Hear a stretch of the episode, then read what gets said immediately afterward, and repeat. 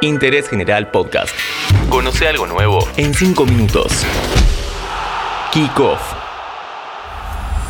Este podcast lo presenta la licenciatura en Comunicación Periodística de la Universidad Católica Argentina, la única de nuestro país acreditada por el Consejo Latinoamericano de Acreditación de la Educación en Periodismo. Conoce más sobre la carrera en uca.edu.ar barra ingreso. UCA, tu casa de estudios. Hola, ¿cómo están? Bienvenidos a un nuevo podcast de interés general donde en tan solo 5 minutos vamos a repasar y conocer la historia de algunas publicaciones gráficas deportivas que pasaron a la historia. Como es el caso de la que no logró cumplir 100 años, la que amaban los hinchas del ascenso y la que instauró una novedosa forma de enterarse los resultados. La publicación más emblemática en materia deportiva sin duda que es la revista El Gráfico. Aparecida el 30 de mayo de 1919 contaba con solo 12 páginas que nada más tenían fotos y epígrafes. De ahí el nombre. El gráfico, el gráfico. Hasta 1925 fue una revista de interés general y ya ese año se volcó definitivamente al deporte. En su primer número, la tapa fue para la educación. La foto de una multitud de chicos escolares acompañada por un texto que decía, los alumnos de las escuelas públicas de la capital desfilan ante el presidente de la República, que ocupa con su comitiva los balcones de la Casa Rosada. El que miraba atentamente desde allí era don Hipólito Irigoyen.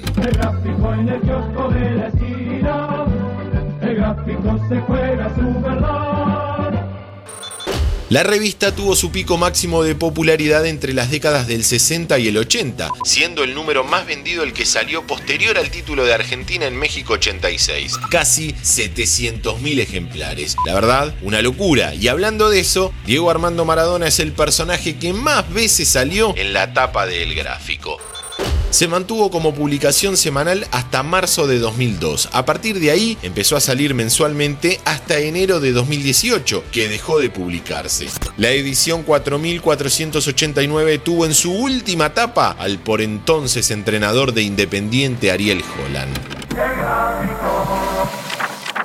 Dejamos el gráfico y vamos a otra publicación muy importante en materia, en este caso futbolera, y estamos hablando de la revista Solo Fútbol. La pasión del fútbol estalla en cada número de revista Solo Fútbol. El primer número salió el 15 de julio de 1985 y en la tapa estaba Enzo Francescoli con la camiseta de River. Además traía un póster que se anunciaba a todo color de Racing Club. La mejor revista para el mejor deporte fue el eslogan inicial para después ser la revista que más sabe de fútbol. Tuvo muchos fanáticos que encontraron en sus páginas la información de sus clubes, sobre todo del ascenso, en épocas donde no había internet y los diarios no cubrían esos torneos.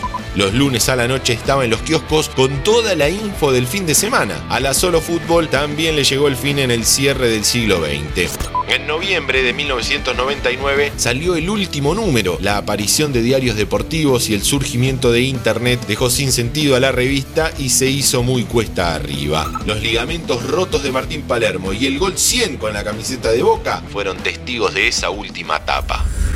Antes de pasar a conocer la particular característica de la revista Alumni, te recuerdo que este podcast lo está presentando la licenciatura en Comunicación Periodística de la Universidad Católica Argentina. Conoce más sobre la carrera en uca.edu.ar barra ingreso. Decíamos que la revista Alumni tenía una particular característica. La revista salió en mayo de 1932 y todas las semanas traía un código para cada equipo. En cada estadio había un cartel que se iba modificando a medida que se iban convirtiendo goles. Entonces vos te fijabas a qué letra le asignaban el gol y sabías qué equipo lo había hecho. Cuando surgió la espica y ya llevar una radio a la cancha era normal, la Alumni no tuvo más sentido y luego de 36 años desapareció. Existieron muchas más revistas, como fueron Goles, La Cancha, Mundo Deportivo, Corsa.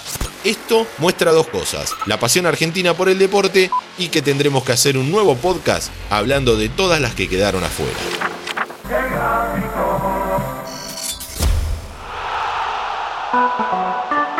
Interés General Podcast. Encontrarnos en Spotify, en Instagram y en interésgeneral.com.ar.